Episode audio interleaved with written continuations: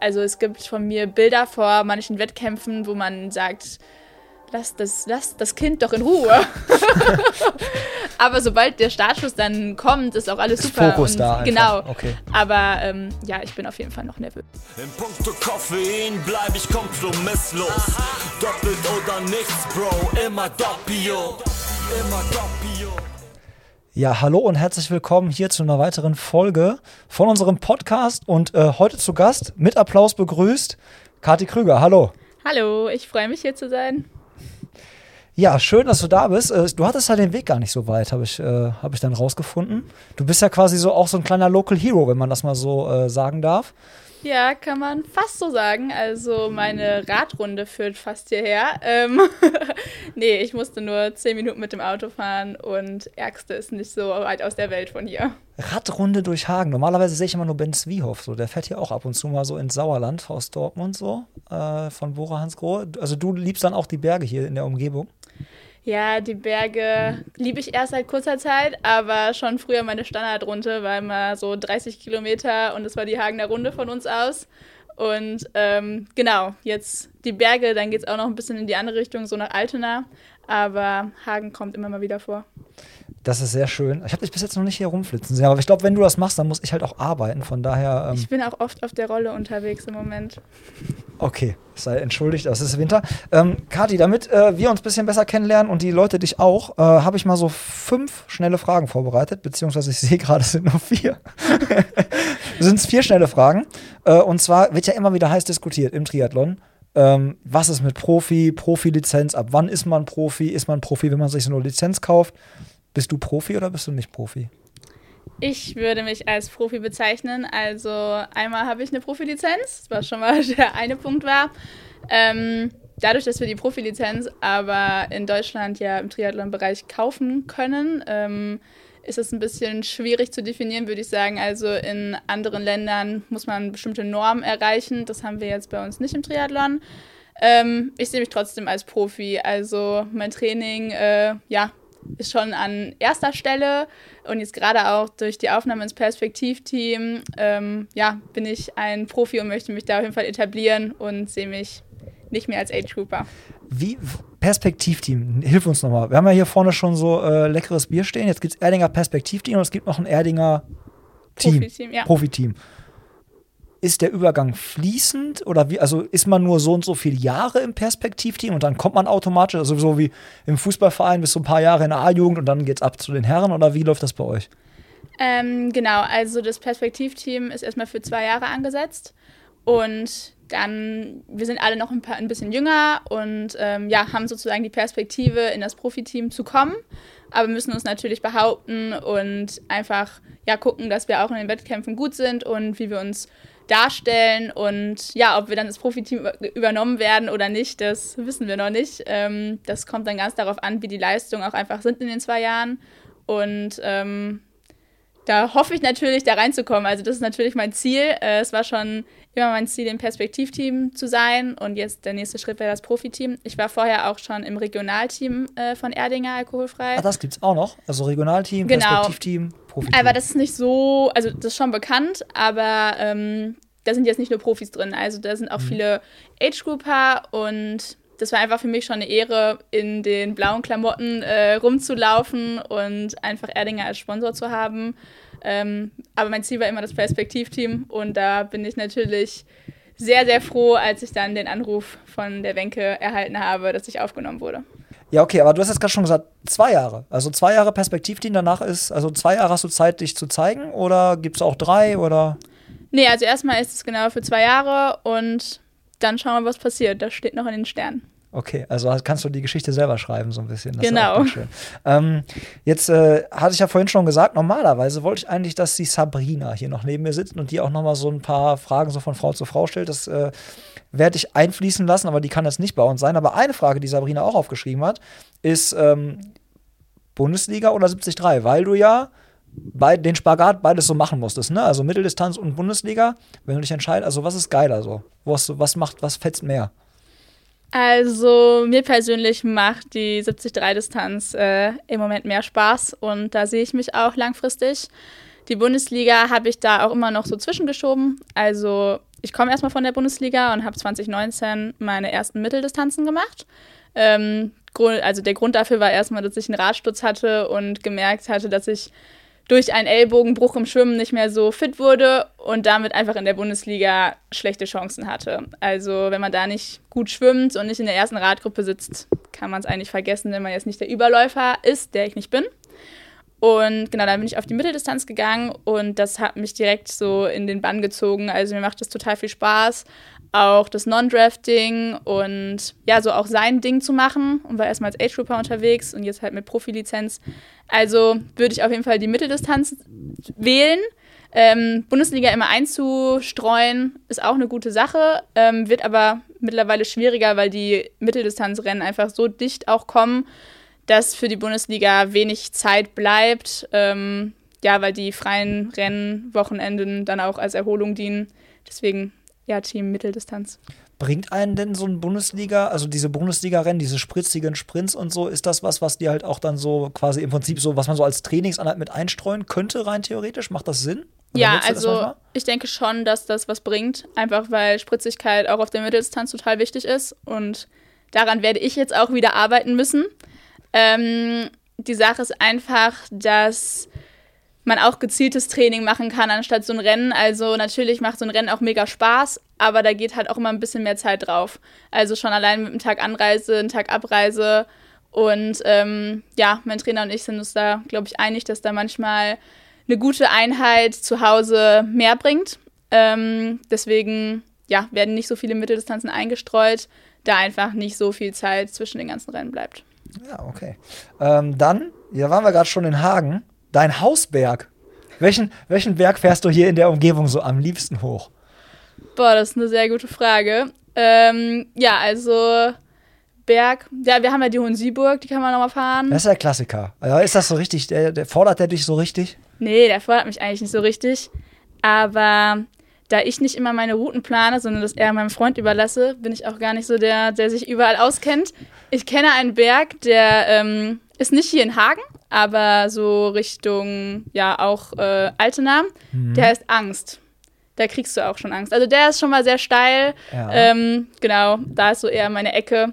Aber einen Lieblingsberg oder einen Hassberg habe ich jetzt nicht. Okay. kennst du ähm, so für die äh, Insider so aus Hagen und Umgebung, kennst du das Nimmer- und Namatal? Sagt dir das was? Schon mal gehört. Das muss dein Freund unbedingt mal einbauen und dann musst du den lahmen Hasen hochfahren. Den kenne ich. Den kenne ich. Ja, ja, gut, sehr gut. Da wird man auch. Also, Im lahmen Hasen. Im lahmen Hasen, genau, ja. Also, das ist ein sehr schöner auch. Äh, ja, das stimmt. Der ist auch gut. Aber ich glaube, da war letztes Jahr der war gesperrt wegen, wegen dem Hochwasser. Genau. Das war richtig äh, mies, ja. Aber generell Deswegen wurde schön. meine Radeinheit damals viel zu lang, weil wir da nicht hochfahren konnten und einen Umweg gefahren sind. Ah. Aber der ist auch gut. Ja, der ist, ja, da gibt's, also es gibt schon echt einige sehr schöne Berge, aber guck mal, dann äh, ja. von Sieburg, die kann man auch wenigstens auch wieder gut runterfahren. Da das ist stimmt. der Asphalt wenigstens einigermaßen vernünftig. Und dann warst du gerade schon bei deinen Disziplinen. Du hast gerade schon gesagt, okay, du bist jetzt nicht die Überläuferin. Nee. Ähm, was ist denn so deine Lieblingsdisziplin? Oh, sehr schwierig. Also, ich komme vom Schwimmen. Äh, ich war früher Schwimmerin und äh, Brustschwimmerin, deswegen mit dem Kraul, naja. Aber ähm, ja, deswegen liegt mir Schwimmen eigentlich schon ganz gut und macht das jetzt nicht so große Probleme im Triathlon.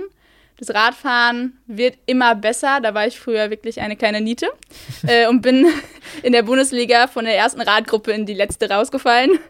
Ähm, ja, und ich glaube, das Radfahren im Wettkampf, da fehlt mir in der Spitze auf jeden Fall noch was. Deswegen weiß ich, da, dass ich daran arbeiten muss. Und beim Laufen, ähm, ja, das läuft auch ganz gut, aber auch noch mit Potenzial. Aber so eine Lieblingsdisziplin ist wirklich schwer zu sagen. Also im Wettkampf würde ich mal sagen, das Laufen, wenn es gut läuft. Das, Laufen, wenn es gut läuft, okay. Jetzt hast du gerade gesagt, äh, Brustschwimmerin. Ich habe ja auch mal, schon wieder Steinzeiten her, äh, irgendwann mal Triathlon gemacht. Und ich war äh, ich, also ich war nie im Schwimmverein oder so, ne? Aber ich habe mal festgestellt, ey, ganz im Ernst, also so viel langsamer im Brustschwimmen äh, im Vergleich zu meinem Krauschwimmen war ich halt nie, ne? Äh, jetzt sagst du, du bist Brustschwimmerin gewesen. Ist, wie ist das bei dir? Ist das, ist das auch gar nicht so ein großer Unterschied? Doch. Doch, doch. doch. Also, äh, ich war zwar Brustschwimmerin, ähm, mittlerweile nicht mehr, aber ähm, da ist schon ein großer Unterschied zwischen meinen Brustzeiten und den Krauzeiten. Also, ähm, da liegt schon eine kleine Welt zwischen. Okay, gut. Ich dachte schon, auch wenn ich Brust kann, auch Brust schwimmen. Ja, Problem. im nächsten Bundesliga-Wettkampf, da schwimme ich einfach Brust, dann wirst du mich daran erkennen. Okay, aber wenn du dann, also das wäre schon auch, äh, wenn du dann vor jemandem dann aus dem Wasser kommst, wäre diese Person wahrscheinlich Leistung. auch, ja, ich wa- glaube, das wäre auch für die Person so eine kleine Demütigung dann, oder? Lassen wir lieber. Lassen wir lieber, lassen wir das raus. Ähm, gucken wir mal lieber, wie du zum Triathlon gekommen bist, weil ich habe ja mal mit Freddy Funk auch gesprochen und bei Fred weiß ich ja auch, da waren die Eltern nicht ganz unbeteiligt und ich könnte mir vorstellen, dass es bei dir so ähnlich war, oder? Richtig geraten.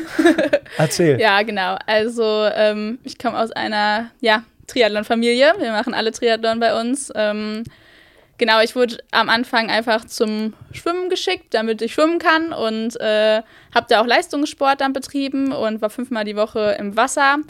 Aber habe schon immer meine kleinen Kindertriathlons gemacht, äh, hier auch in Hagen und äh, ja, Umgebung, wo man nur 20 Meter schwimmen musste und dann mit dem Fahrrad einfach nur einen kleinen Hügel hoch, Fahrrad oben hinschmeißen und dann runterlaufen. Und dann hat man ein Stofftier bekommen. Ähm, genau, deswegen, aber meine Eltern machen schon lange Triathlon ähm, und dann sind wir da einfach reingeboren worden und haben damit angefangen und dann, ja, sind wir einfach dabei geblieben. Ähm, wann hast du deinen ersten gemacht? Weißt du das noch? Boah, ich kann mich nicht mehr daran erinnern. Es war auf jeden Fall, also ich kann mich noch daran erinnern, wann genau es war. Es war ein Bambini-Triathlon. Ich war noch sehr klein. Ich würde mal sagen 2008, Wie alt warst du? 9?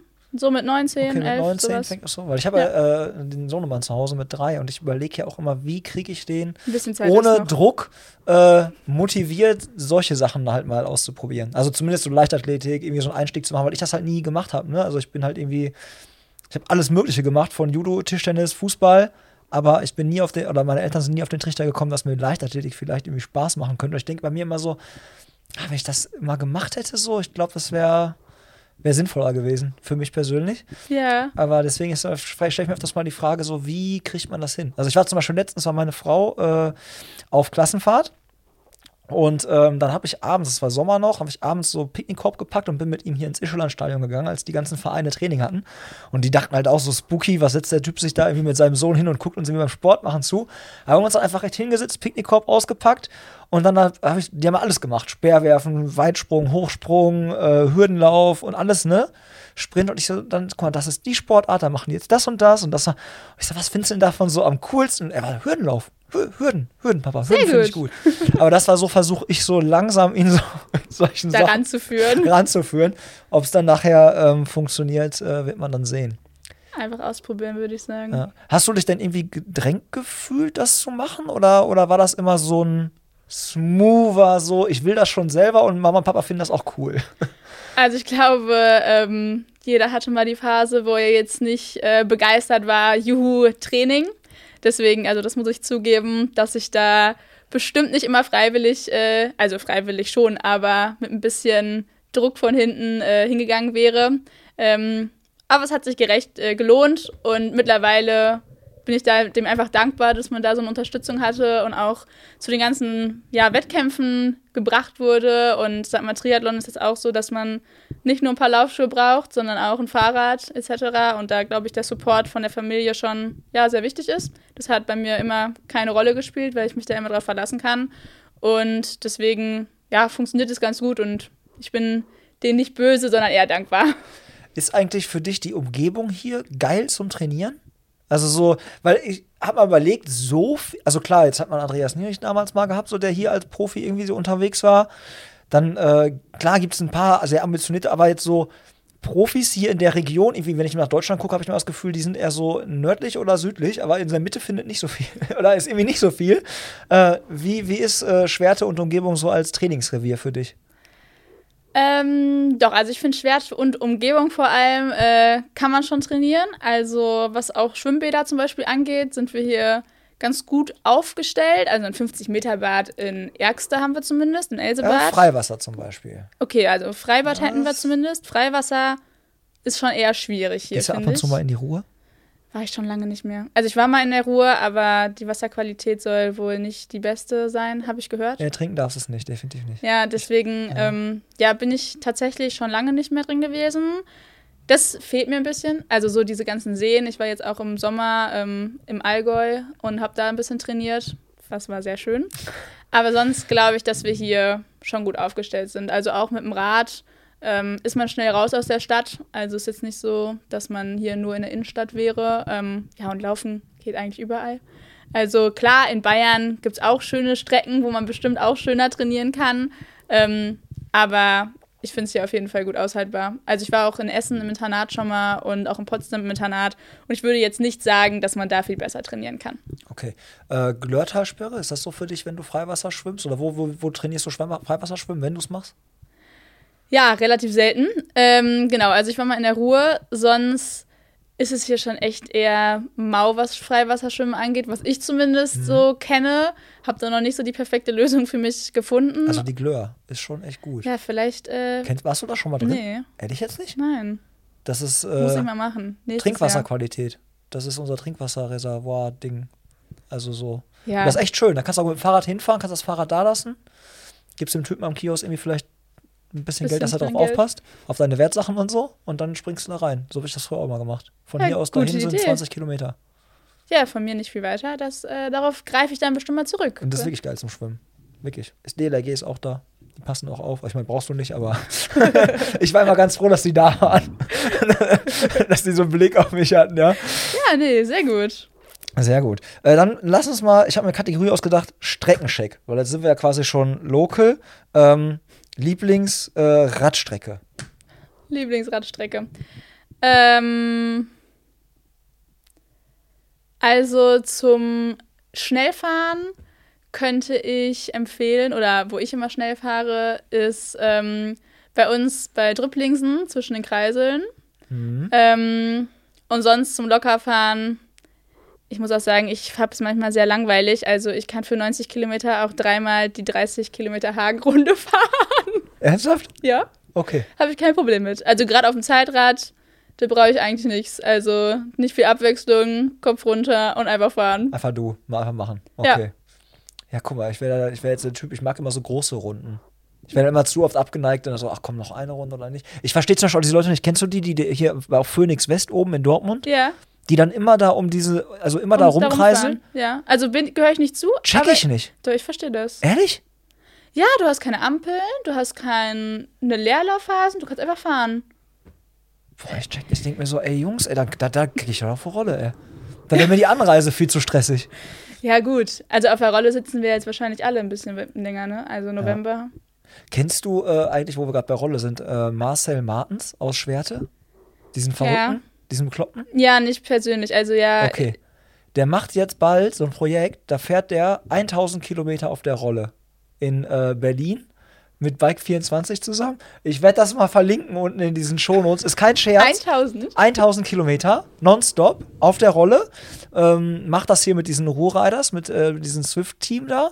Und ich glaube, der will irgendwie so ein 40er, 45er, ho- Marcel, ich hoffe, ich laber keinen Scheiß, aber ich glaube, also der will auf jeden Fall so einen 40er, 45er Schnitt fahren, dass du immer mit ihm fährst und der plant halt schon quasi so, dass du dich da so einklinken kannst.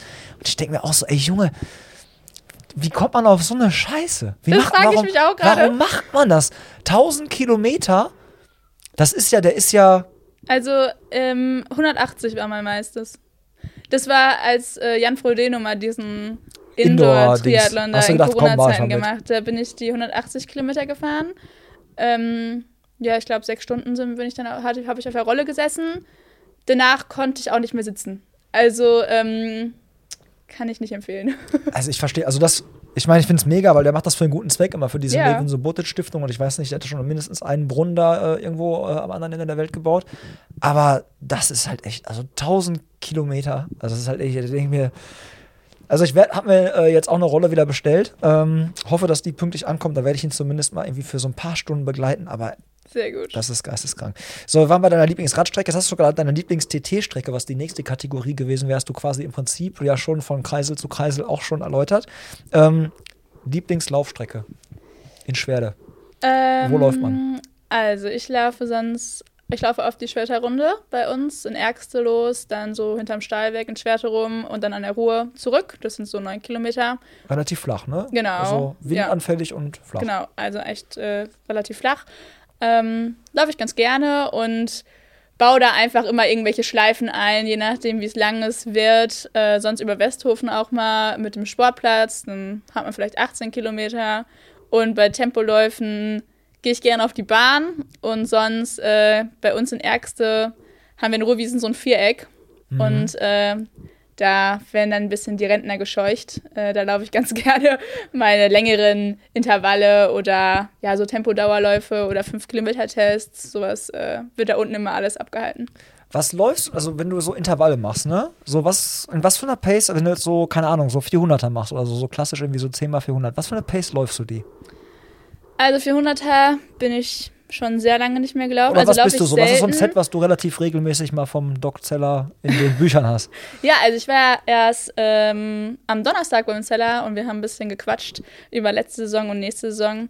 Äh, jetzt werden erstmal wieder Bergläufe anstehen. Also im Winter mache ich viele Bergläufe. Also ich dich in Hagen demnächst öfters laufen. nee, die mache ich erstmal in Ärgste am Elsebad. Da, Da kann man okay. so links neben ganz gut hochlaufen. Das sind so 200, 300 Meter. Mhm. Ähm, genau, das ist mein Berglaufspot.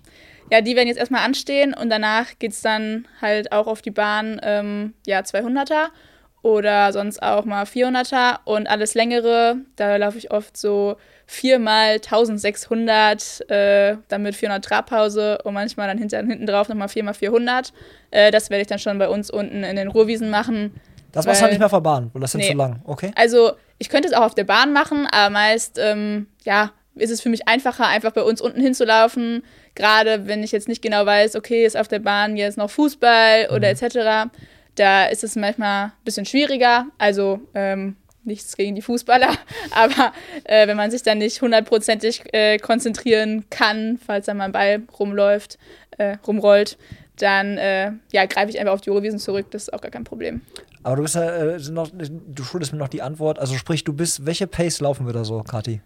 Also ich überlege gerade so, könnten wir 3,30. zusammen laufen gehen? Ja. Also in den Intervallen war es jetzt so 3,30, 3,40. Die waren jetzt auch gar Okay, nicht so, wir- so anstrengend. Also war jetzt nicht all out.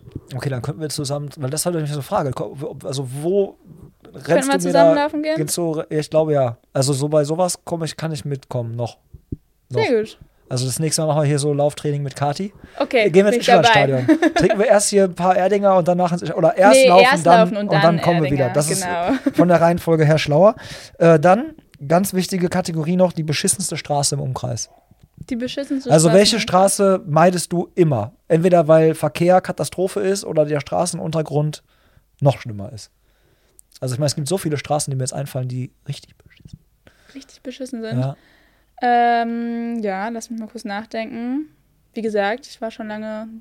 Naja, doch, jetzt, ich muss auch zugeben, ich war schon lange hier nicht mehr Fahrrad fahren, weil ich die letzten fünf Wochen in Amerika irgendwo Ach, Luxusprobleme, Kathi. Aber ähm, die schlechteste Straße, also ich weiß, dass die Straße von äh, Erxen nach Westhofen mal nicht so gut war, aber die wurde jetzt neu gemacht. Da ist jetzt sehr guter Asphalt. Die kann ich jetzt sogar empfehlen. Die wurde jetzt regelmäßig wird jetzt eingebaut in die. Ja. Aber ist so äh, verkehrmäßig, nervt dich das hier manchmal in der Ecke?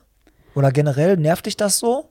Also ähm, es nervt mich schon. Ich finde auch, dass manche Autofahrer einfach äh, an einem vorbeifahren, als ob man nicht existiert. Das ist, äh, geht mir sehr auf die Nerven, definitiv. Ähm, aber ja, ich habe mich damit, sage ich mal, in Anführungsstrichen abgefunden, dass wenn ich rausgehe, das so ist. Und ich versuche das äh, ja so zu legen, dass ich zum Beispiel am Wochenende meine Intervalle draußen fahre ähm, oder sonst auf die Rolle zurückgreife, da man einfach dem Risiko ja nicht mehr so, äh, ja, das Risiko einfach kleiner ist. Ähm, aber es ist keine bestimmte Straße, wo ich sage, okay, die ist richtig, ich. richtig schrecklich. Du hattest vorhin gesagt, dass du einmal so einen Ellbogen äh, dann gebrochen, glaube ich, hattest und dass es Genau. mit dem Fahrradsturz zusammenhing. Genau, aber da war kein Auto involviert. War, das war äh, äh, Eigenverschulden, oder? eigenverschuldet. Da ähm, es war eine Gruppenfahrt und äh, es wurde ein Schlag, es kam, kam ein Schlagloch und das haben wir zu spät gesehen oder also ich habe es auf jeden Fall zu spät gesehen. Äh, wollte dem ausweichen und da war die Straße ein bisschen abgebrochen, so nach, Mhm. also da, der Straßenrand war ein bisschen abgebrochen, dann bin ich halt weggerutscht und wollte mich abstützen und dabei habe ich mir den Ellbogen dann leider äh, zerhauen. Ja, okay. Aber besser, also ich meine, mit dem Auto will man auch nicht, ich meine, das will man auch nicht, aber mit dem Nee. Auto zusammenstoßen oder Nee, irgendwie so definitiv. Konfrontation Das möchte war man. meine Schuld. Auch aus dem Weg gehen. Äh, du hattest vorhin schon angesprochen, du warst bei äh, Doc Zeller und ihr habt äh, mal nochmal so die Saison Revue passieren lassen und äh, einen Ausblick gewagt aufs nächste Jahr. Jetzt will ich gar nicht so Deep Talk-mäßig machen und versuchen rauszufinden, was, äh, was, äh, was der Zeller gesagt hat. Aber ich finde natürlich schon, wo, wo siehst du für dich noch so, wo identifizierst du noch so Verbesserungspotenzial? Also wo sagst du so, da kann ich irgendwie nochmal so dran arbeiten oder da muss ich ran? Ja, also ähm, genau, wir haben auf jeden Fall über die letzte Saison ein bisschen geredet, noch über die nächste. Und erstmal bin ich sehr zufrieden mit der letzten Saison, wie es so gelaufen ist, da die einfach nicht so leicht für mich war, dadurch, dass ich am Anfang des Jahres lange ja, gesundheitliche Probleme hatte mit einem auffälligen EKG, woran es jetzt gelegen hat, Covid-Impfung, wer weiß was, mhm. ähm, das ist nicht so richtig klar. Und musste da lange, ja, was heißt lange, aber fünf Wochen, glaube ich, konnte ich nicht so richtig ordentlich trainieren, wodurch sich einfach die Saisonplanung etwas schwieriger gestaltet hat. Ich war nämlich in der schwierigen Situation, dass ähm, ich war letztes Jahr bei der 73 WM mhm. und ähm, da wollte ich auf jeden Fall wieder hin. Und es hatten schon ganz viele Freunde von mir für dieses Jahr qualifiziert. Also war der Druck dementsprechend da, dass ich äh, ja auch mich qualifizieren wollte und bin dann ein bisschen später eingestiegen, habe die Quali aber dann bekommen. Deswegen haben wir ein bisschen über die letzte Saison geschaut. Mit einem schwierigen Einstieg äh, haben wir es doch noch ganz gut gerettet mit ein paar guten Platzierungen und ähm, ja, haben dann überlegt, wo wir dran arbeiten müssen. Das wäre auf einmal äh, auf jeden Fall mein Radfahren. Da ist noch viel Potenzial und dass wir das jetzt auf jeden Fall angreifen und auch wieder ein bisschen äh, beim Schwimmtraining ich gehe nämlich nicht so gerne zum Schwimmtraining, aber ich weiß, dass es mir da ganz viel hilft. Deswegen werde ich jetzt mal hier in Hagen äh, wieder vorbeigehen oder habe es mir zumindest fest vorgenommen, äh, dass ich da aber jetzt im Winter einfach an meinen Defiziten arbeite, um dann nächstes Jahr fitter an der Startlinie zu stehen. Das heißt, du gehst hier in unser Sportbad dann ins äh, Westfalenbad oder was? Genau, so ist der Plan, genau. Also da war ich schon mal beim SV Hagen 94. Ich wollte gerade sagen, okay, du gehst dann aber zu einem. Ich, ich habe dich jetzt gerade an der Tageskasse gesehen, so für 3,50 Euro oder 4 Euro so ein Ticket und dann halt irgendwie so auf dieser Schwimmachterbahn mit den Omis dich rum. Ja, nee, die, die meide ich auch immer. Okay. Also wenn, gehe ich daneben. Okay, gut. Weil, äh, also du gehst dann zum Schwimmverein und sneakst dich da beim Training rein oder? Ja, oder also jetzt in der Saison war ich meist alleine schwimmen. Also ich finde es immer gut im Sommer halt bei uns im Freibad mhm. und sonst äh, war ich aber auch mal in Hagen und bin dann beim, bei der Öffentlichkeit geschwommen. Ich weiß aber, dass mir das Schwimmtraining zwar wehtut, aber mir, mich weiterbringt. Mhm. Ähm, das ist immer so eine, so eine Motivationssache. Also so eine Aufraffungssache eher. So zwei Stunden im Wasser sein ist halt wirklich lang für einen Triathleten, ja. finde ich. Aber ja, das habe ich mir jetzt fest vorgenommen, dass ich ein bis zweimal die Woche jetzt wieder zum Schwimmtraining erscheine und mich da ein bisschen ja, dran nehmen lasse. Also man schwimmt auch einfach schneller, wenn Leute neben einem sind. Ja. Und das, ähm, das hilft mir schon. Also da weiß ich, dass ich auf jeden Fall wieder was machen muss, weil ich einfach viel schlechter geworden bin, als ich mal war. Aber du gehst dann zu dem, zum Schwimmverein, nicht zum beispielsweise, könntest dich ja auch, könntest ja quasi auch beim Triathlon-Team in Hagen mal nachfragen, ey Leute, irgendwie äh, kann ich bei den erst, kann ich mal bei euren, kann ich irgendwie mitschwimmen, ne? Ich genau, also die, genau, der Triathlon-Verein ist auch da. Ähm, die hatten jetzt, wo ich immer da war, aber eher so ein freies Schwimmen. Und ähm, ich glaube, dass der Schwimmverein mich einfach noch ein bisschen härter dran nimmt. Das glaube ich, also ja, deswegen. Ich habe da so einen Trainer im Kopf, als ich beim Tri-Team Hagen damals war, da war ein so ein Trainer, dachte ich immer so, boah, cool, du hast alles richtig gemacht, dass du bei dem Verein bist und nicht der, und nicht der Typ auf einmal so dir die Ansagen macht. Der war so richtig äh, Karacho. Ja, ja ich glaube, beim Schwimmen muss ich einfach ein bisschen hart drangenommen werden. Also bei mir ist es immer so, dass beim Laufen kann ich mich mit der Uhr kontrollieren. Da sehe ich, okay, die Tempoläufe waren jetzt einfach nicht so schnell oder okay, das war im guten Bereich. Und beim äh, beim Radfahren habe ich ein Wattmesser oder ich habe Swift, die sagen, okay, du hast die Einheit hinbekommen oder oh Mist, hat nicht geklappt. Beim Schwimmen, da hängt zwar eine Uhr an der, an der Wand, aber ich selbst achte da irgendwie nicht so gerne drauf oder nicht so bewusst. Und dann sage ich so, ach ja, war ja nur drei Sekunden zu langsam. Deswegen ist das schon besser, wenn jemand neben mir schwimmt und der mich ein bisschen pusht. Okay. Ja, das, dann bist du vielleicht bei dem, wenn das der Trainer ist, den ich da im Kopf habe, vielleicht bei dem genau richtig. ähm, Also, okay, da, da, da arbeitest du dran. Was, äh, also, was würdest du so sagen? Das ist jetzt doof vielleicht, aber was fehlt so zur Weltspitze? Ich meine, du warst bei der WM dabei, so, was, sagst du so? Äh, da fehlt auf jeden Fall noch ein Stück, vor allem, also in allen Disziplinen, definitiv. Ähm, es gibt ja auch diese PTO-Rangliste. Mhm. Ähm, Wo bist du da so gerankt? Weißt du das? Boah, also jetzt aktuell weiß ich es gar nicht. Also letztes Jahr war ich knapp aus den Top 100 rausgerutscht. Äh, ich würde sagen, dieses Jahr wieder so knapp unter den Top 100, aber keine Garantie. Mhm. Äh, vom Gefühl würde ich dazu sagen. Mm, aber zur Weltspitze fehlt mir auf jeden Fall noch viel. Also ich bin aber auch noch ein bisschen jung, aber natürlich möchte man äh, besser werden immer wieder, äh, immer weiter. Ähm, beim Schwimmen, ja, ich war jetzt so äh, bei den ganzen Wettkämpfen, jetzt ausgeklammert der WM, die ein bisschen schwierig war, weil ich vorher auch noch mir Covid eingefangen hatte, ähm, bin ich meist so, ja, nicht mit der ersten Schwimmerin vielleicht rausgekommen, sondern als zweite oder in der ersten großen Gruppe, je nachdem, wie gut die, Schwimm die, ja, die Schwimmer da waren. Da ähm, ja, möchte ich mit dem Schwimmtraining äh, nach, nach ganz vorne kommen. Und dann vor allem auf dem Rad muss ich halt echt noch reinhauen. Also da fehlt mir auch einfach noch was, aber das weiß ich auch. Da habe ich aber auch einfach noch nicht so viele Trainingskilometer drin und auch nicht so viele ähm, ja, gute Radeinheiten, die ich jetzt gemacht habe. Also ich trainiere zwar schon relativ lange im Triathlon, aber auf der Mitteldistanz bin ich ja noch gar nicht so lange und ich trainiere auch erst seit zwei Jahren jetzt unter Zeller. Äh, Rösler, Sebastian Rösler. Oh, ah ja, ich, oh, ich habe auch die ganze Zeit was Falsches gesagt, ne?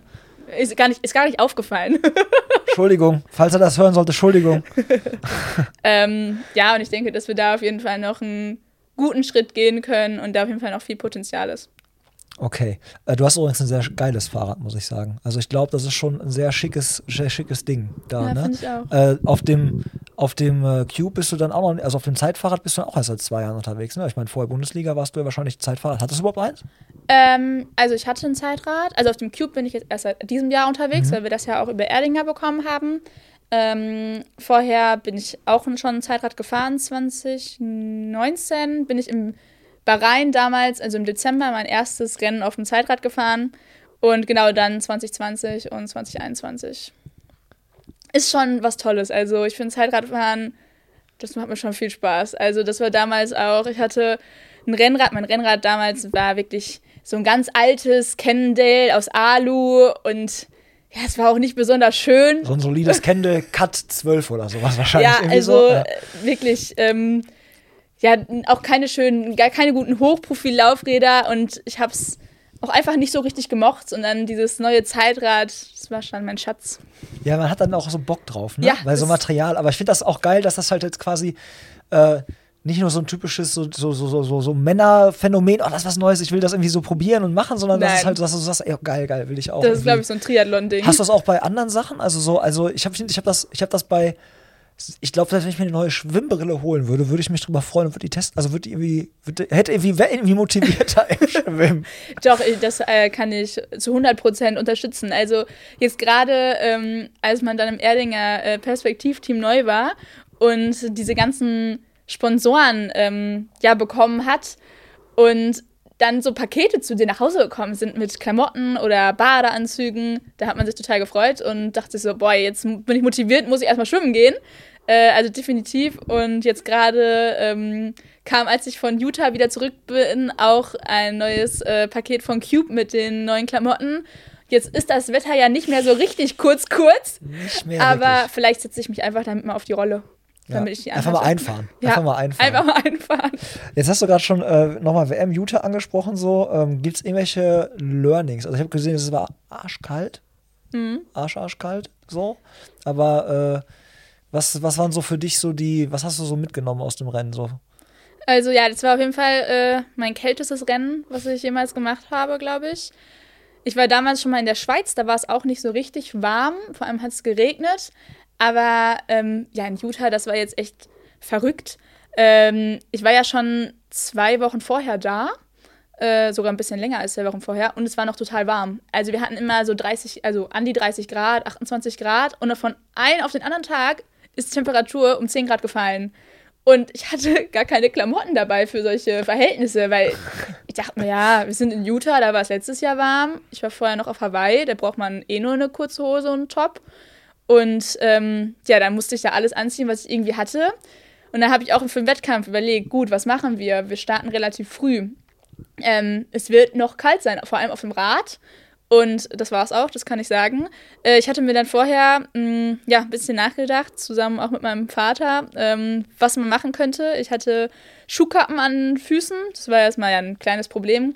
und hatte mir äh, in mein Fahrrad Armlinge und Handschuhe gepackt und habe mir aus dem Briefumschlag, wo die äh, Startunterlagen drin sind, das, da bekommt man immer diesen DIN A4-Briefumschlag, mhm. da habe ich mir die Ecken so ein bisschen abgerundet und den habe ich dann ähm, ja, mir in den Einteiler gesteckt vorne, so als Windbreaker. Das war eine sehr gute Idee, hat sich hinterher herausgestellt, damit es so ein bisschen der Wind abgehalten wurde, ähm, weil ich gar nichts anderes so dabei hatte. Äh, und ja, jetzt im Nachhinein haben wir uns schon überlegt, für nächstes kaltes Rennen, so ein kleiner Geheimtipp, das haben andere Profis wohl gemacht, wäre eine Mülltüte mit einem Löcher reinschneiden und dann so unter einen Einteiler schon mal ziehen, weil damit könnte man ja auch schon schwimmen. Also sowas irgendwie, auf jeden mhm. Fall eine mhm. Schicht unter einen Einteiler halt ziehen. Gerade, sind so früh gestartet, ähm, aber es wurde dann auch wieder warm. Also die, die Strecke ging erst unten am See entlang, flach, da war es halt auch windig und da war es echt noch frisch. Da dachte ich auch echt, boah, das sind schon andere Temperaturen als das, was man gewöhnt ist. Aber spätestens als man den Snow Canyon hochgefahren ist, also dass man irgendwann einen Berg hochgefahren, ähm, da war das dann okay, dann ist man reingekommen. Und ja, ach, und Handschuhe hatte ich auch noch, falls ich das noch nicht erwähnt habe. Handschuhe, ja, okay, Handschuhe, glaube ich, da gab es ja kaum einen, glaube ich, der keine hatte. Ja. Also. Ich hatte vorher noch von, äh, ich glaube, Holly Lawrence war es, wie sie äh, auf Instagram äh, eine Story hatte, wie sie ganz schnell geübt hat, in ihre Handschuhe reinzukommen.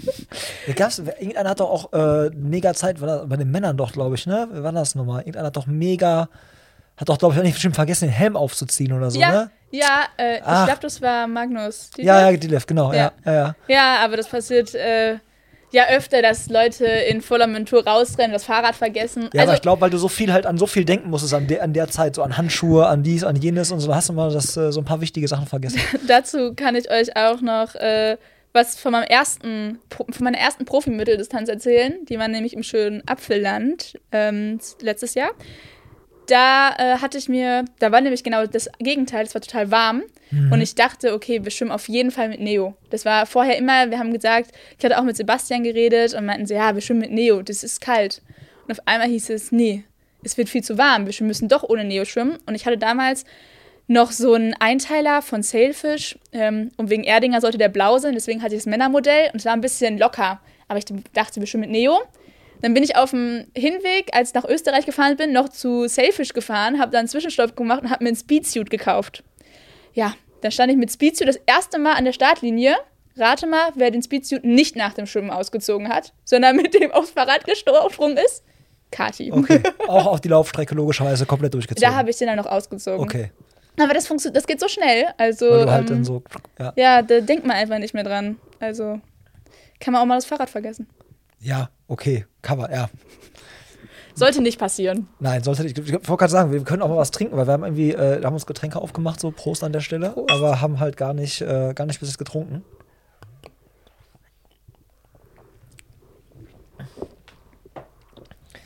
Ja, aber ey, äh, spannend, spannend, vor allen Dingen auch spannend zu beobachten, finde ich. Ähm, ich habe jetzt auch Hawaii äh, wieder verfolgt und ich habe so ein bisschen das Gefühl, bei den Männern kristallisierte sich das halt schon jetzt so die letzten Jahre so raus, dass es so es wird super eng. Du hast nicht mehr, also eine Stärke, also du darfst dir gar keine Schwäche mehr erlauben und diese eine Stärke, die man hat, die verpufft immer mehr eigentlich so, ne? Also man sieht ja auch immer mehr, dass so gerade jetzt Hawaii oder auch 73 WM zumindest bei den Männern jetzt so, die erste Gruppe da aus, daraus resultiert meistens das Podium dann so, ne? Ja. Die ersten fünf, die da so irgendwie vom Rad steigen, so, die machen das am Ende dann auch irgendwie unter sich aus. Dann, dann dahinter tut sich noch was, aber dann, dann nicht mehr so viel ich habe das Gefühl, dass bei den Frauen auch immer mehr so ist. Du hast zwar noch schon so diese, die, die richtig schnell laufen können, die, die richtig schnell schwimmen können, die, die richtig schnell Radfahren können, aber ich habe das Gefühl, auch da wächst, geht es immer enger zusammen und es wird auch als Rennen zum Zuschauen immer, immer, immer spannender. Beobachtest, also nimmst du das auch so wahr, dass es, dass man da im Prinzip sich keine Schwäche mehr erlauben kann im Profi-Triathlon bei den Frauen? Ja, also ich glaube auch, ähm, klar haben wir bestimmt Athleten, die immer noch irgendwo eine stärkere Disziplin haben und eine schwächere Disziplin. Aber es wird auf jeden Fall, auf jeden Fall enger.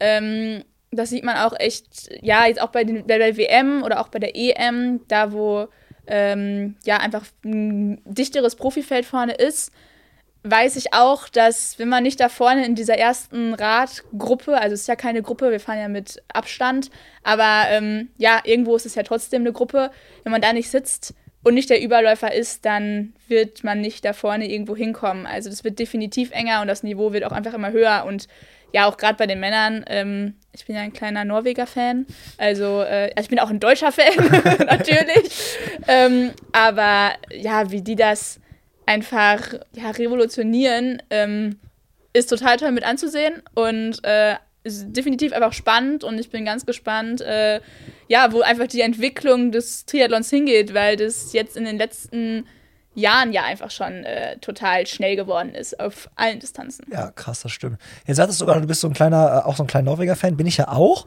Jetzt habe ich ja gerade schon mal so an deine Handgelenke und so geguckt, so ich sehe da natürlich so eine Sportuhr.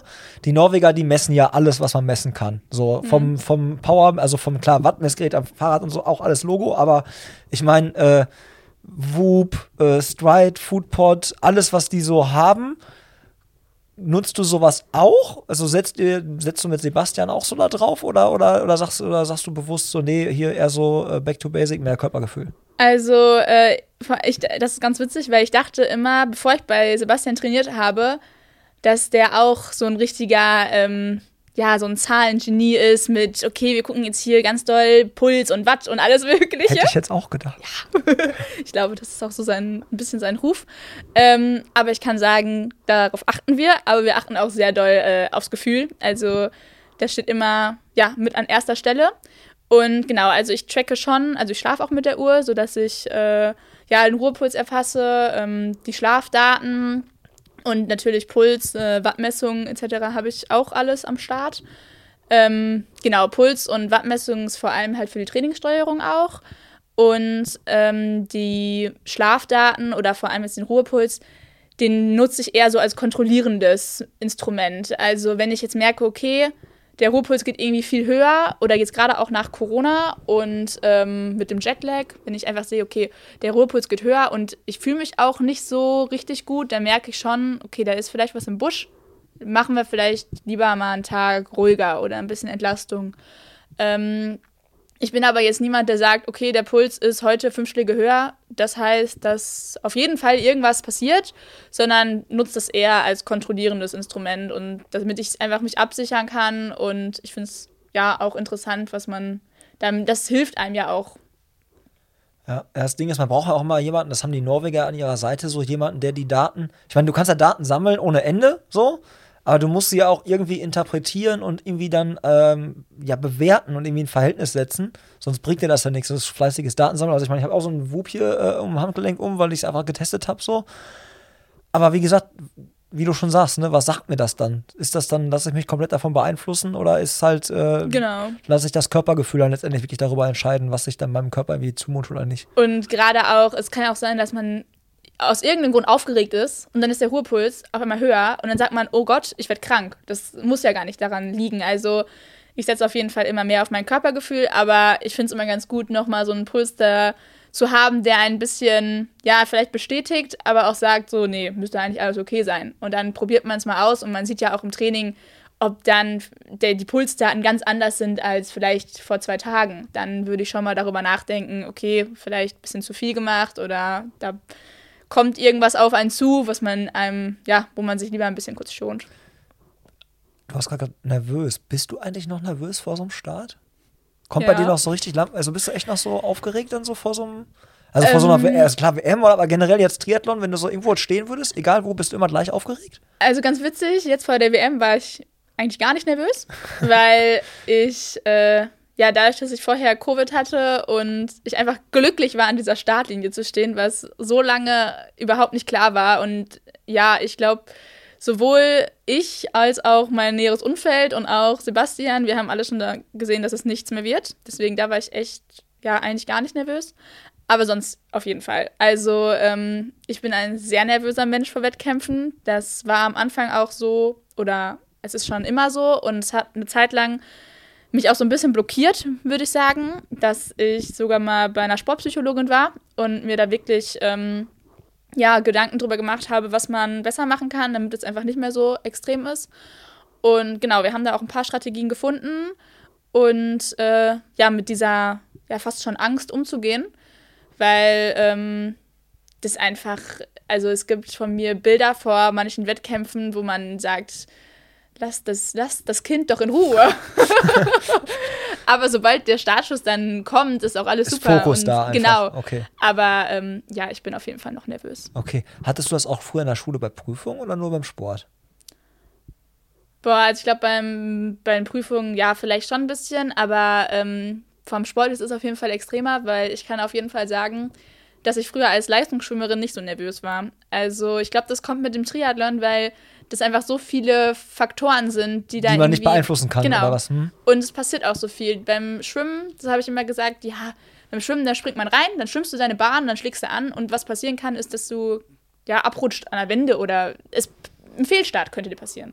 Und beim Triathlon, das dauert halt einmal länger, es ist viel komplexer und es kann so viel passieren, was halt auch schief gehen kann. Und ähm, ja, das sind halt viele Aspekte, die so eine Unbekannte sind, wovor ich dann ja ein bisschen Respekt oder Angst hatte. Ähm, genau, aber das bekomme ich immer mehr in den Griff und ähm, ja, man sollte Angst einfach nicht als Blockade ansehen.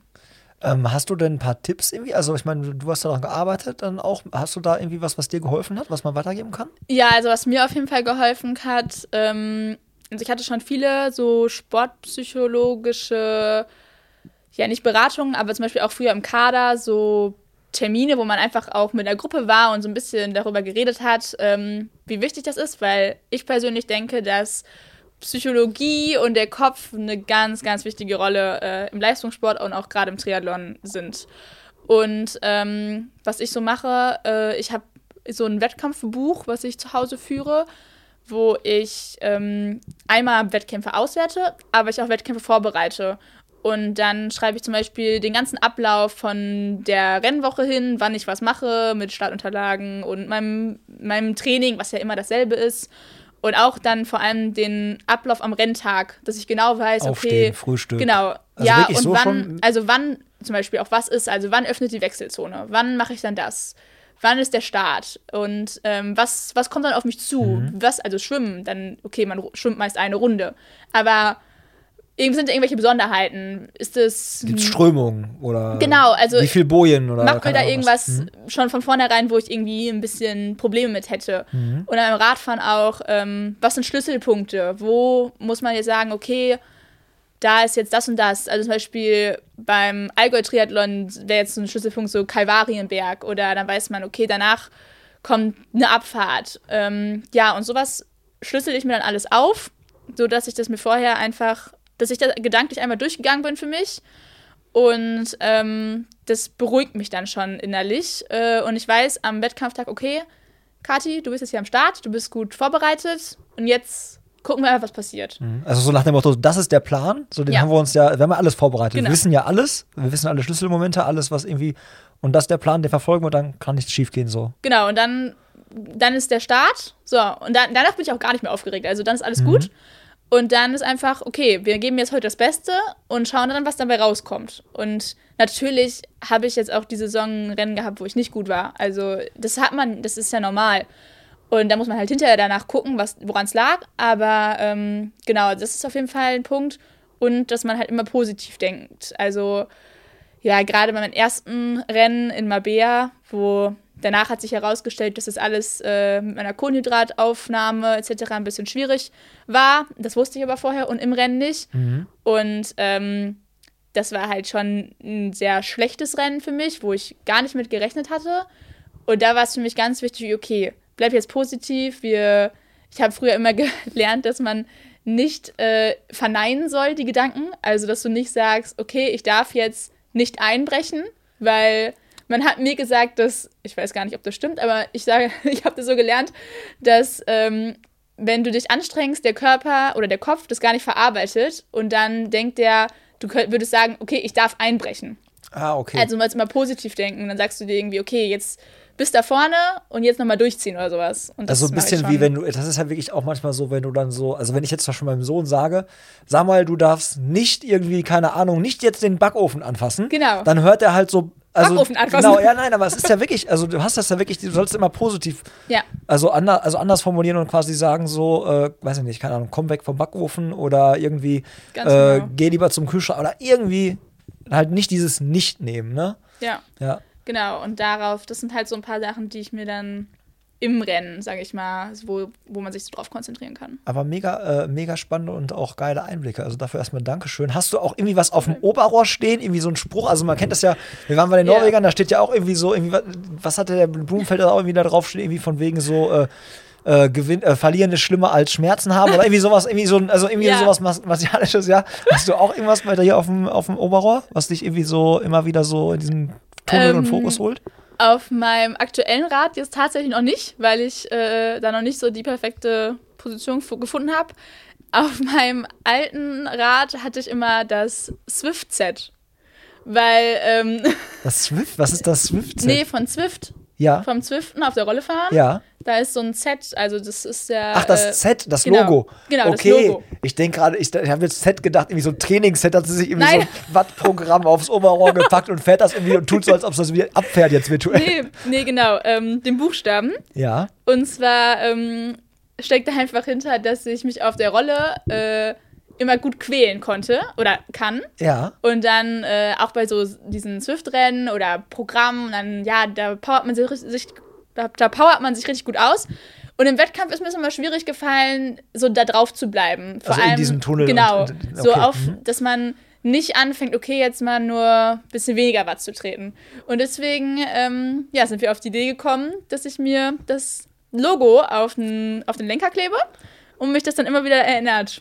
Aber mittlerweile auf meinem neuen Rad habe ich es jetzt noch nicht, weil da das Trinksystem ist. Aber das ist eigentlich eine gute Idee. Vielleicht suche ich mir noch einen Platz Aber- dafür. Auch, auch echt ein geiles, also irgendwie so, man merkt schon, du bist da sehr, also ich, das hätte ich jetzt noch schon nicht, äh, nicht gedacht oder nicht gewusst, dass du da, du bist schon sehr akribisch, analytischer Mensch so und so, da geht schon viel mit Kopf, glaube ich. Also das finde ich ja, mega. ich glaube, ich bin schon ein sehr verkopfter Mensch. Mega, mega, äh, mega spannend. Ich muss jetzt noch so ein paar äh, Fragen von der Sabrina stellen, sonst, Ja, sonst ärgert die gerne. sich nachher oder, oder ich darf mich auch dann äh, nicht mehr blicken lassen.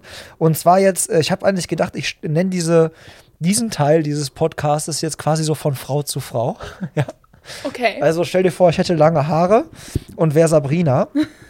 Die Sabrina, musst du wissen, die macht selber auch Triathlon in der NRW-Liga und ähm, macht aber auch halt Mitteldistanz und Langdistanz. Und die hat zum Beispiel hier gefragt, so, wie sieht das bei der Kombination bei dir aus, halt quasi, wenn du Mitteldistanz und Sprintdistanz so unter einen Hut kriegen musst? Und, und vor allen Dingen, wo liegt da dann der Schwerpunkt? Legst du den dann mehr so auf die Mitteldistanz oder auf die Sprintdistanz und machst du so nebenbei? Wie, wie läuft das bei dir? Ähm, ja, also mittlerweile liegt der Schwerpunkt definitiv auf der Mitteldistanz. Also meine Saison ist komplett mit Mitteldistanzen ähm, durchgetaktet oder durchgeplant. Ähm, dazu kommen auch noch olympische Distanzen. Sprintdistanzen eher weniger. Ähm, ich habe die Bundesliga immer noch so im Blick. Guck, wie es sich reinpasst, aber ich konzentriere mich jetzt mittlerweile auf jeden Fall 100% äh, oder 99,9% auf die Mitteldistanzen, weil ja das einfach jetzt mein Fachgebiet ist. Und ich finde, olympische Distanzen lassen, lassen, sich dann noch ganz gut integrieren, gerade auch wenn die Non-Drafting sind. Sprintdistanzen, ich glaube, also ich würde dir empfehlen, das funktioniert schon. Man kann auch zum Beispiel gut eine Sprintdistanz direkt eine Woche vor einer Mitteldistanz oder eine Woche dahinter machen, weil, äh, also ich habe jetzt gemerkt, dass ich nach einer Woche Mitteldistanz eigentlich erholt bin. Also letztes Jahr habe ich nach, ich weiß gar nicht mehr, welche Mitteldistanz es war, aber ich war eine Woche später in Potsdam, das war kein Problem. Und dieses Jahr habe ich sogar nach der EM in Elsinore eine Woche später Les Sables gemacht, also nochmal eine Mitteldistanz. Und das war auch gar kein Problem. Also danach muss man dann vielleicht ein bisschen rausnehmen. Aber ich denke, das ist sehr individuell. Und bei mir ging jetzt Mitteldistanzen vor. Und dann gucke ich mal, wo man noch so Sprint oder Olympische reinschieben kann. Und das ist aber wieder Trainingsschwerpunkt liegt dann auf der Mitteldistanz Ja. und die Sprintdistanz oder olympischen Distanzen sind dann halt quasi so, ja, qualitativ Dazu. hochwertige Trainingseinheiten. Genau, dazu, außer, ähm, also der Allgäu-Triathlon, das ist nämlich immer so mein, ja, schon eines meiner Lieblingsrennen. Und da war ich jetzt ein paar, also da war ich jetzt dreimal. Und beim ersten Mal wurde ich Gesamtdritte. Und dann wurde ich zweimal Erste. Und das macht mir so viel Spaß, dieses Rennen. Und da ist so, das ist so die olympische Distanz, die ich immer schon einplane. Okay, äh, hat die Strecke, weil das wäre jetzt auch von Sabrina eine Frage gewesen, äh, Empfehlung bester Triathlon in Deutschland? Wäre Ja. das der Allgäu-Triathlon? Oder ja, würde ich schon sagen. Nee. Doch, doch, Ja? doch. Also, ähm, wenn mich jetzt jemand fragen würde, also es ist ein sehr anspruchsvoller Triathlon definitiv. Es ist jetzt nicht, dass man einfach flach wegfährt. Das ist nicht sehr einfach. Ähm, aber Ja, das ist schon mein absoluter Lieblingstriathlon. Also von vornherein, also von vorne bis hinten, die Strecke, die Location, das drumherum, da wird eine richtige Party gefeiert. Also das Team steht da einfach vom Hannes super hinter. Und wenn man gewinnt, dann bekommt man auch eine schöne Schelle, so eine Kuhschelle. Also hast Ähm, du zwei Kuhschellen zu Hause. Ja, Ich habe schon zu viele. Ich muss die mittlerweile mal abgeben. Also meine Oma, die haben schon einen da hängen. Ich habe auch noch welche zu Hause, weil, ähm, ja, was, aber was ist, das ist Cooles. Also, du kannst das mal eigentlich fürs Clubhaus. Wir hängen ja so eine Kuhschelle von dir hier Ja, äh, bald noch hier hin, so, noch, hin. so eine Allgäu-Kuhschelle. ja. Oder du, du musst mal drauf achten. Nicht, dass den Schwerte irgendwie, wenn ich dann das nächste Mal laufen gehe, das sind ja auch so Kühe, ne, dass da einem mit Vielleicht so einem Ding entgegenkommt. Und ich denke, ich bin im Allgäu. ähm, okay, also dann schon mal auf jeden Fall Allgäu-Triathlon, Ja. bester Triathlon Deutschland. Äh, Frage, jetzt so nochmal spontan. Liegt dir die Strecke extrem gut, Allgäu-Triathlon? Oder ist das eigentlich gar, das ist eine Strecke, ist das eine Strecke, die deinen Stärken entgegenkommt? Und wenn ja, wo, wo sagst du, wenn du Kanarienberg hast du gerade schon angesprochen? Ähm, also ich dachte, oder ich denke schon, dass ich eine bergige Athletin bin, also dass mir bergige Strecken liegen. Letztes Jahr ähm, haben wir festgestellt in einer Leistungsdiagnostik, dass mein Kohlenhydratverbrauch äh, relativ hoch war. Ähm, das haben wir im Frühjahr festgestellt, wodurch wir dann gesagt haben, okay, wir greifen lieber auf flachere Strecken zurück, da dann einfach nicht so viele Kohlenhydrate verbraucht werden und ich dann bessere Chancen habe, da durchzukommen. Aber tendenziell haben wir das oder kriegen wir das Problem jetzt hoffentlich über den Winter in den Griff. Und ähm, ja, ganz allgemein bin ich schon ein Berghase. Also ähm, damals auch in Nizza, das war meine erste WM. Das fand ich einfach toll und mir macht das auch vom Kopf her sehr viel Spaß oder ich finde es einfacher, wenn man weiß, okay, wir fahren jetzt hier einen Berg hoch und wir fahren nicht 45 Kilometer geradeaus und dann drehen wir und dann fahren wir zurück. Also ich habe damals 2019 auch einmal die Mitteldistanz im Bahrain gemacht. Die Das war top eben. Mhm. Ja, der war top eben. Das war ein interessantes Rennen, aber die Radstrecke, das, das ging gar nicht vorbei. Und, Das ist ja wie ähm, Swift. Genau. ja, deswegen. Also ich würde schon sagen, dass ich ein bergiger Athlet bin oder bergige Athletin bin. Jetzt wäre aber auch die Frage, auch äh, kommst du auch gut, also gut die Berge raufkommen, ist ja das eine, gut runterkommen, technisch abfahren, wie sieht's das aus? Weil ich bin Katastrophe, also ich ich, kann, auch. ich bin Katastrophe bergab. Also, Ähm, ja, also ich äh, verliere bergab immer Zeit. Also das war, es ist einfach nicht meins. Und wenn ich hier auch trainieren gehe mit meinem Freund, muss der auch unten manchmal auf mich warten. Also nicht lange, aber bergab, ich bin einfach ein kleiner Angsthase. Also ich weiß schon, dass im Rennen natürlich alles gesperrt ist. Ähm, ich sag beim Allgäu sind die Bergabfahrten eigentlich noch mal ganz schön zu fahren. Die sind nicht total verwinkelt. Ähm, klar sind ein paar Kurven drin, aber zwischendurch kann man da auch echt gut runterknallen. Aber jetzt so Serpentinen, irgendwie sowas, ähm, da wäre ich auf jeden Fall sehr langsam. Oder langsamer als der Durchschnitt wahrscheinlich. ja, okay, aber das ist, ist ja auch dann, weil wirst du dich wahrscheinlich extrem auch gut vorbereiten. So wie ich dich jetzt gerade einschätze, dann, wenn du dann wenn mal irgendwo so eine Strecke ist, dann fährst du die wahrscheinlich mit dem Eine- Auto ab, guckst genau, welche Kurve, wie, wo Ja. und bist da sehr. Es gibt auch noch eine kleine Anekdote dazu. Ähm, früher, als ich noch im NRW-Kader war, hatte ich Bergabtraining. Äh, Die ganzen Jungs haben mich darum beneidet. Ähm, ich wurde dann mit dem NRW-Bully immer mit meinem, wurde mein Fahrrad eingeladen, dann sind wir hochgefahren mit dem Auto. Und dann wurde musst ich rausgeschmissen und dann musste ich runterfahren mit dem Fahrrad. Und dann wurde ich wieder eingeladen und sind wieder hochgefahren und dann wurde ich wieder runter, musste ich wieder runter mit dem Fahrrad fahren. Ja, weil also äh, ich schwimmen, ich komme vom Schwimmen, ich konnte schon immer ein bisschen laufen, aber beim Radfahren, das kommt zwar über das Machen, aber in der Technik und im Bergabfahren, da bin ich auf jeden Fall nicht die Spezialistin drin. Also ich bin schon besser geworden, aber auf jeden Fall noch nicht die Beste. Ja, okay. Ja, aber das ist ja interessant, das gibt es ja auch bei der Tour de France zum Beispiel auch. Ich glaube, Thibaut Pinot oder so ist, glaube ich, auch so eine, der kommt die Berge mega gut hoch, aber halt bergab so. Ich meine, so ein Vincenzo Nibali oder so, der war ja mal bekannt dafür, dass er extrem guter Bergabfahrer ist. Aber da gibt es halt auch immer so, ne, Spezialisten für das eine oder Ja. das andere. Und von daher äh, sehr spannendes Thema.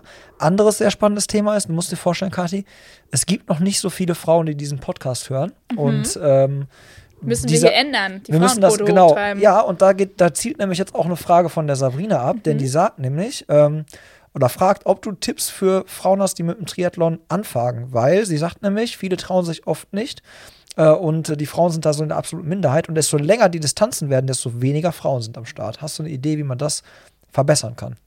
Traut euch. Nee, also, ähm, das finde ich erstmal sehr schade. Äh, ich glaube, dass die da ja gar keine Angst vorhaben sollen. Ich habe mal meine Bachelorarbeit über Ängste im Triathlon von Frauen geschrieben. Und ähm, da kam es auch raus, dass viele vor Sachen Angst hatten, wo ich noch nicht mal drüber nachgedacht habe.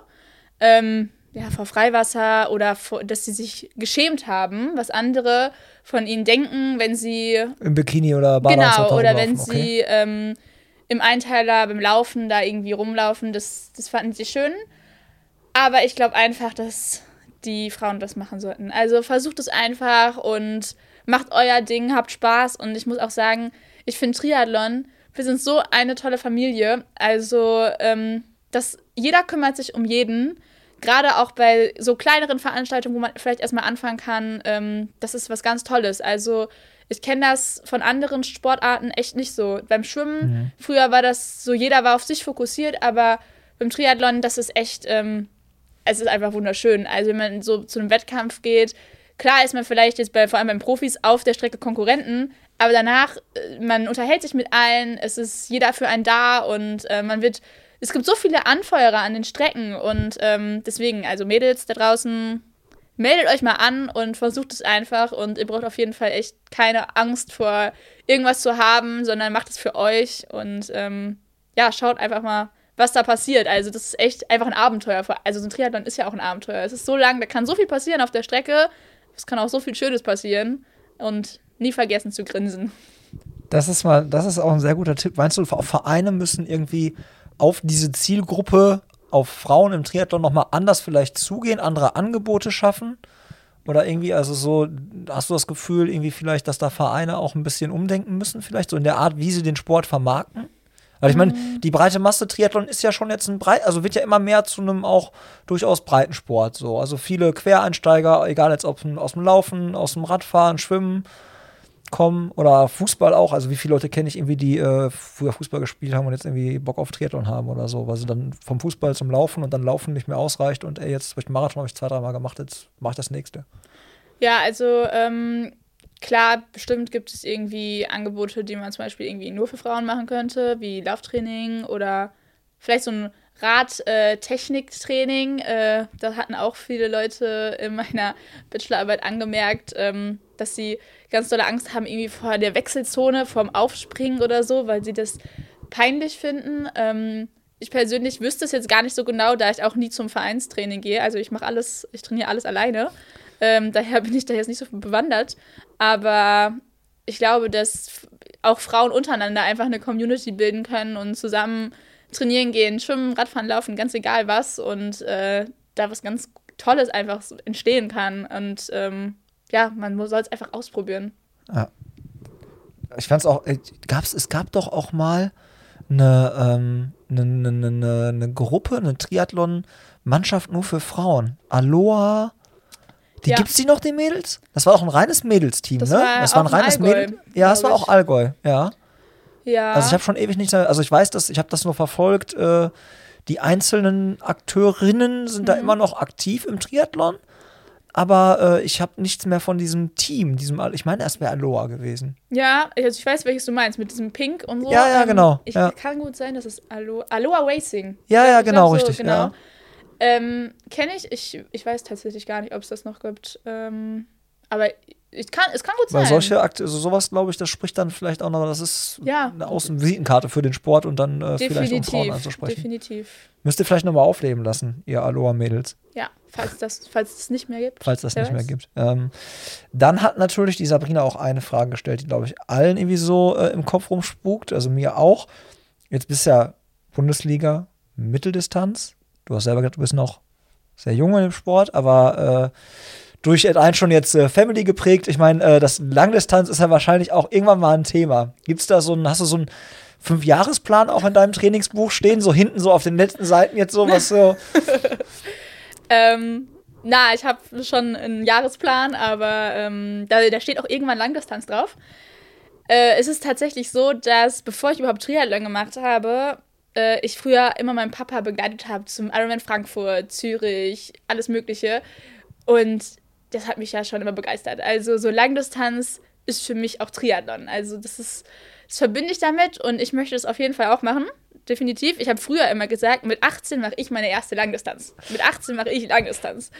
Ähm, ja, ich wurde dann etwas Besseres belehrt, ähm, dass es vielleicht doch nicht so ganz sinnvoll ist. Ähm, also ich werde auf jeden Fall, das ist mein Ziel, irgendwann auf der Langdistanz zu sein. Aber jetzt gerade ist es für mich sehr wichtig, dass ich erstmal noch die Schnelligkeit habe. Solange ich halt noch Schnelligkeit, ja, in meiner Schnelligkeit besser werden kann, möchte ich das erstmal nutzen. Weil lang kann man das hinterher ja leichter machen, als nochmal schneller zu werden. Mhm. Daher äh, ist jetzt der Fokus für die nächsten Jahre auf jeden Fall noch auf der Mitteldistanz und dazu zusätzlich ein paar olympische Distanzen, aber ja, Mitteldistanz auf jeden Fall. Und wann ich dann auf die Langdistanz wechsle, das habe ich mir jetzt noch nicht genau überlegt, aber ich möchte schon irgendwann darauf hin und meine Vision ist auch ganz klar die Teilnahme als Profi bei der Ironman-Weltmeisterschaft auf Hawaii. Also, ähm, ja, das wäre auf jeden Fall schon mein Traum und das, was allen auch einfach an, ja, einfach begeistert. Und jetzt gerade waren wir auch dieses Jahr wieder da und wenn man sich dann das alles anschaut und dieser Mythos ist halt irgendwie schon da und ich finde, das ist ähm, so eine Langdistanz ist ja nochmal das Doppelte vor der Mitteldistanz und auf einer Mitteldistanz kann ja schon viel passieren. Ja. Also alleine ein Marathon nach 180 Kilometer Rad zu fahren, das finde ich äh, einfach beeindruckend für jeden, der das schafft und ja, ich möchte es auf jeden Fall auch machen. Ähm, aber werde jetzt erstmal in den nächsten Jahren auf jeden Fall noch auf der Mitteldistanz bleiben, mich da gut etablieren und äh, genau da so gut sein, wie es geht und dann gucke ich mal, wie, wie, sich das Ganze entwickelt, wann es sich dann anbietet, ähm, ja, wohin der Weg führt, aber die Perspektive ist definitiv da. Jetzt hat sich die letzten Jahre auch mega viel getan halt, ne? So auch gerade auf der Mitteldistanz, die du gerade angesprochen hast, so. Ähm, ich meine, wir haben hier The Championship, wir haben die PTO-Sachen, wir haben die 73-Geschichten ähm, und man hört immer wieder so, ey, PTO ist natürlich sehr interessant, lukrativ. Ähm, wo, wo setzt du so, also guckst du schon so, was, was sind so die Rennen, wo du, die, die du dir rausgepickt hast, wo du sagst, da will ich, nimmst du so PTO-Serie sehr, sehr ernst oder? Ähm, also zurzeit verfolge ich die PTO-Serie erstmal nur. Äh, ich habe das schon ähm, auch als Ziel, da auch mal äh, zu starten. Das ist aber jetzt äh, die Saison definitiv noch zu früh. Äh, deswegen konzentriere ich mich jetzt äh, vor allem auf Challenge und 73-Rennen. Äh, ich kann auch verraten, also die letzten Jahre war ich eher im Ironman-Zirkus unterwegs, da ich einfach ja die Quali für die WM immer haben wollte. Jetzt nächstes Jahr überlege ich, dass ich dann mich mal ein bisschen mehr auf Challenge äh, ja, spezialisiere, um mhm. da auch noch mal ja einfach neue Erfahrungen zu sammeln, mal andere Rennen, Rennen zu machen und auch zu gucken, wie man sich da so ja abschneidet. Ähm, aber definitiv, äh, also PTO-Rennen sind auch mein Ziel. Da muss halt einfach jetzt noch ein bisschen was kommen. Ähm, aber für die Saison danach oder ja, so 2023 ähm, könnte man das schon anstreben. Also ich habe es auf jeden Fall im Hinterkopf und äh, werde fleißig daran arbeiten. Also ich dachte gerade, Challenge Daytona wäre doch was für dich, so wo du auf diesem Kurs immer einen Runden ja, fährst mit dem Swift, mit dem Swift-Set vorne drauf. Ist doch perfekt. Das, das kommt mir doch voll entgegen. Eigentlich ja. Das wäre mein Rennen. Das wäre dein Rennen. Hast du auch ein bisschen Schräglage dann so, ein bisschen Berg hast du auch immer dabei, ein bisschen ja. Gefälle. Das wäre was, vielleicht. Ja. Äh, ich würde sagen, vielen, vielen Dank, dass du da warst. Äh, danke auch für die, äh, für die netten Gastgeschenke. Und äh, ich glaube, also ich fand es sehr, sehr geil, wie viele Eindrücke du mit uns geteilt hast. Ich hoffe auch, dass, du darf, dass wir dafür sehr viel gutes Feedback bekommen von euch da draußen. Und ich würde mich freuen, wenn das vielleicht nicht das letzte Mal gewesen ist, dass du hier vorbeigekommen bist. Und äh, vielleicht äh, kriegen wir es dann mal irgendwie hin, so ein Laufen mit Kati oder so, irgendwie so ein Lauftreff mit Kati. oder Radausfahrt mit dir oder so hier im Clubhaus, irgendwie sowas. Vielleicht kriegen wir das auf die Reihe. Ja, äh, danke auf jeden Fall für die Einladung. Äh, es hat mich sehr gefreut, hier zu sein. Ähm, und ich muss ja auch zugeben, ich war vorher ein bisschen nervös, aber es ging jetzt viel schneller rum, als ich dachte. Hammer, ne? Ähm, ja. Ich komme sehr, sehr gerne nochmal wieder. Und ja, für eine Laufaktion oder Radaktion bin ich auch immer offen. Ähm, Streckenwünsche könnt ihr da dann ja mitteilen. Ne? Lama Hasen, alle wollen mit den Lama Hasen und Angst hochfahren. ah ja, gut. nee, äh, ja, sehr, sehr schön. Ich freue mich, äh, ja, wenn ich nochmal da sein darf. Sehr gerne, alles klar. Dann würde ich sagen, macht's gut, ihr Lieben. Ciao, ciao. Tschüss.